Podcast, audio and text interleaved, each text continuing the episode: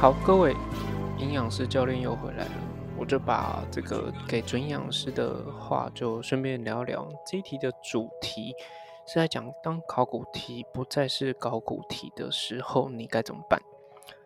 想看到这个主题，应该想说这个营养师类工啥对不？那这个这个前辈，这个学长类工啥？哎，不是。我今天要讲的其实是关于这考古题啊，考古题它本身一个题目，它是一个死的。那接触上一集，上一集是讲这个自己就是心理跟生理如何去做调整。那现在其实会跟大家讲的是，诶，如果说你现在在面对考古题的时候，你要如何去看待它？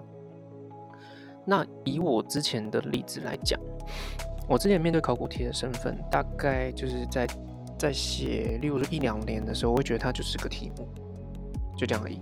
我觉得它只是个题目，哦，它就是一一些字、一些油墨印在这个纸本上，然后只是因为它可以变成字，让我去辨识，让我选出正确答案，看我对还是不对。我想法就是这么简单哦，这么单纯、朴实无华且枯燥乏味。有没有相信某某个 YouTuber 还是某个红人？对，那时候就觉得我在写考古题的时候就觉得很无聊，因为我会就会，不会就不会，就这么简单哦。啊，不会的时候怎么办？去查。讲起来很枯燥乏味，对不对？诶，不，我我现在要跟大家讲，剩下差不多一个月时间的时候，如何去面对考古题，跟如何面对自己的弱点，这其实很困难，因为当自己要面对这个人生弱点的时候，你会很有压力，而且是没有信心的。包含你在写错，包含你当你把这个红笔画叉叉的时候，把原本的答案 C 改成 B，甚至把原本的 A 改成 C 的时候，你都是。经历了一段否定自己的过程。其实人哦，他最困难的是自信心的建立跟维持。写考古题，它当然可以让你面对自己的弱点，可是你会有潜在的一些风险或者 side effect，就是副作用的部分，你就会发现，哎，我自己很没有信心，而且很弱，对不对？很弱。可是哦，这时候要思考一件事情，先问一下大家，继续上一集，你考上营养师的目的是什么呢？留给五秒钟的时间，让大家稍微思考一下。如果说你考营养师的目的是为了之后要帮助别人，帮助别人减重，帮助别人慢性疾病的调整，那现在面对考古题，难道考古题它不是一个客户一个人吗？他是，他是一个客户，他是一个人，他只是让你去选择，请你帮他选择一个好的解决方式。对不对？考古里他是一个人，只是因为他那边不会动，他直接把这个 A、B、C、D 四个这个牌吗给你看，让去让你去选择，对不对？以现阶段来讲，的确是这样，因为他就是躺在那边嘛，他就一张纸，他不可能活起来跟你讲说，哎，你选错。当你自己发现选错的时候，我觉得这些都是好处，好不好？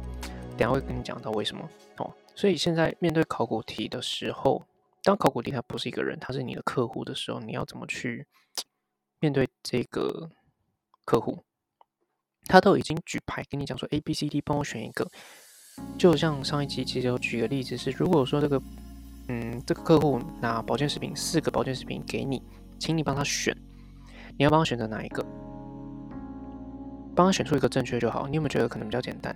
总比一个客户刚跟你讲说，哎，我现在的状况怎样怎样怎样，然后 S O A P 这样这样这样这样，全部写下来之后，请你帮他解决问题，哪个会比较快？一定是选择题嘛，对不对？所以其实选择题来讲，当然它会比较容易一些些。当然你还是要选对正确答案。可是你什么时候会知道他你有没有选对？就是当你在对答案的时候，就知道他好，你这一次有没有帮助到他嘛？帮助到考古题这个客户，对不对？我是拟人化的方式，因为其实蛮好理解的啦。因为我之前在写考古题的时候，那时候我是这样想。那后来为什么会特别写这个？当考古题不再是考古题的时候，是因为。你一个考古题，当然它会有一个正确答案。那其实，在上集也有提到说，诶，如果有机会的话，这个考古题它可以延伸出四个考考古题，让这个考古题变成你有四个客户，对不对？了解吗？那你帮这个四个答案都找到正确的题目的时候，没有听错哦，我是说帮这个四个答案找到它正确题目，而不是用题目去找答案哦。你帮他找出了他的题目之后。那你是不是变成了更多样的客户群？你可以帮更多客户去做解决。如果说这个目的是你之后考完营养师想做的事情，那你现在是不是做正确的练习？对不对？好，那为什么会用这种方式去讲？是因为好处是你现在知道答案是什么。好处是你现在知道答案是什么。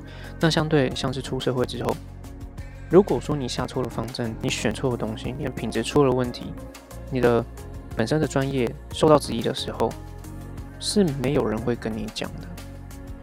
那你什么时候会知道？你知道的时候，就是当你的客户、当你的朋友、当你的那些所有人离开你、不再相信你的时候，你才会发现你做错了。请问那时候来得及吗？请问那时候来得及吗？懂我意思吗？就是所以，其实你的专业其实很重要，是因为你现在都在打打底这些很重要专业的底。如果说你这些底很不够稳定的时候，你之后要怎么帮助别人？你就算你觉得你在帮助别人，说不定对他来讲。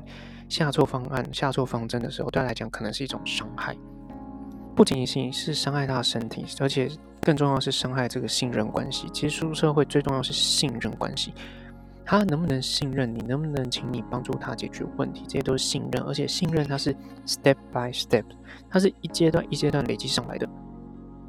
可是，你知道信任这件事情啊，只要出了一点差错，信任就直接崩解，直接崩解，好不好？其实这个不是只有套用在营养师身份，而在任何各行各业，在这个社会上，每个都是这样子。你相信一个人，可是当他出错，或者是嗯让你这个亏损，或者是让你受到损伤的时候，你会不会再相信他？是不是比较不会？对不对？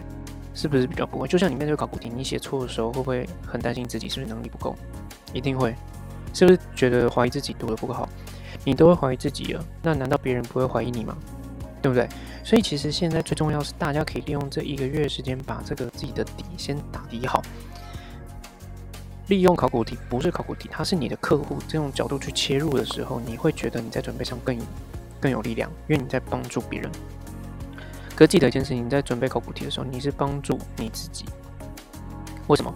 是因为你帮助你之后，你在出社会，你可以帮助别人，对不对？你要先把自己稳固好之后，再帮助别人啊，对吧？